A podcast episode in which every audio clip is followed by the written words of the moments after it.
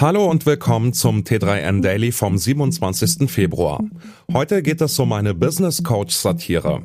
Außerdem Rihannas Super Bowl Auftritt in Zahlen, der Fusionsreaktor in Greifswald, ein Zombie-Spiel mit Namensproblemen und künstliche Dummheit.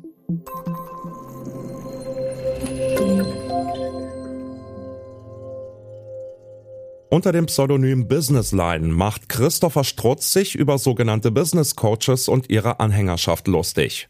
Auf ästhetisch bis kitschig gestalteten Hintergründen lässt er Nonsensweisheiten los wie Armut ist nur ein Gefühl, ignoriere sie und sie wird verschwinden. Damit führt er die inhaltsleeren Binsenweisheiten echter Geschäftsgurus ad absurdum. Durch seine unterhaltsamen Posts hat der 34-Jährige bereits über 100.000 FollowerInnen auf Instagram gewonnen.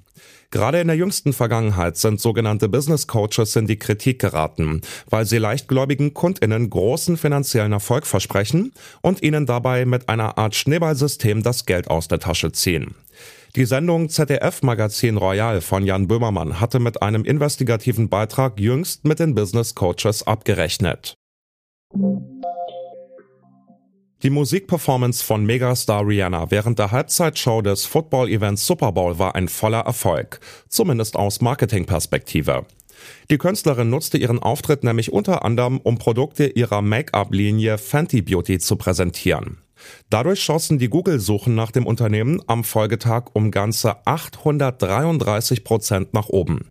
ExpertInnen vermuten einen Media Impact Value von 5,6 Millionen US-Dollar. Für Rihannas Lingerie-Modeunternehmen Savage X Fenty lautet die Schätzung 2,6 Millionen Dollar. Die Anzahl der Streams von Rihannas Songs stieg kurzzeitig um 640 Prozent und die Künstlerin gewann rund 4 Millionen neue Instagram-FollowerInnen hinzu. Der Super Bowl hatte während der Halbzeit knapp 6 Millionen ZuschauerInnen mehr als während des eigentlichen Sportevents. Das Ziel, bis Ende des Jahres einen Energieumsatz von einem Gigajoule erreichen. Gesteckt haben sich dieses Ziel WissenschaftlerInnen am Fusionsreaktor Wendelstein 7X in Greifswald und es schon jetzt im Februar mit 1,3 Gigajoule übertroffen. Grund dafür ist eine verbesserte Wasserkühlung in den Wänden und ein erweitertes Heizsystem. Durch den Umbau der Anlage konnte eine 17-fache Steigerung der Energiegewinnung herbeigeführt werden. Die Kernfusionsanlage vom Typ Stellarator dient allerdings nur Forschungszwecken und nicht der tatsächlichen Stromversorgung. Das langfristige Ziel der WissenschaftlerInnen ist es, mit den Experimenten neue Kraftwerke zu entwickeln, mit einem enorm hohen Energieoutput. Als nächstes haben es sich die Forschenden vorgenommen, einen Reaktor mit einem Energieumsatz von 18 Gigajoule zu entwickeln. Das in diesem Jahr erscheinende Zombie-Spiel The Day Before hat seine Preview-Videos auf Steam und YouTube entfernt. Der Grund dafür ist ein Rechtsstreit zwischen dem Spieleentwickler Fantastic und dem koreanischen Hersteller einer Kalender-App. Letzterer besitzt nämlich die Rechte am Namen Day Before und hält sie auch bei den Patentämtern in großen Teilen der Welt. Laut Fantastic waren Gesprächsversuche mit dem koreanischen Unternehmen im Vorfeld auf taube Ohren gestoßen und pfuscht so der Spieleschmiede in die geplante Veröffentlichung ihres Zombie-Apokalypse-Shooters.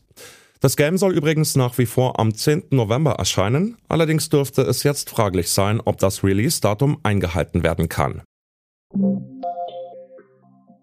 Gerade erst hat die KI ChatGPT von sich reden gemacht. Viele Kreative fürchten, dass das Tool in naher Zukunft ihre Jobs übernehmen könnte.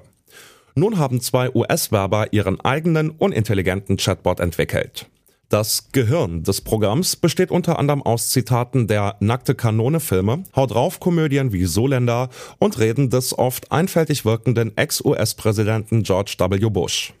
Mit dieser geballten Ladung Blödheit soll der Chatbot mehr oder weniger witzige Antworten auf alle möglichen Fragen liefern, von denen einige bereits im Netz kursieren. To Dump to Destroy erfreut sich sogar so großer Beliebtheit, dass das Programm momentan überlastet und nicht einsatzfähig ist. Eines steht auf jeden Fall fest. Jobs wird die künstliche Unintelligenz nicht gefährden, außer vielleicht den des US-Präsidenten. Das war's schon wieder mit dem T3N Daily für heute.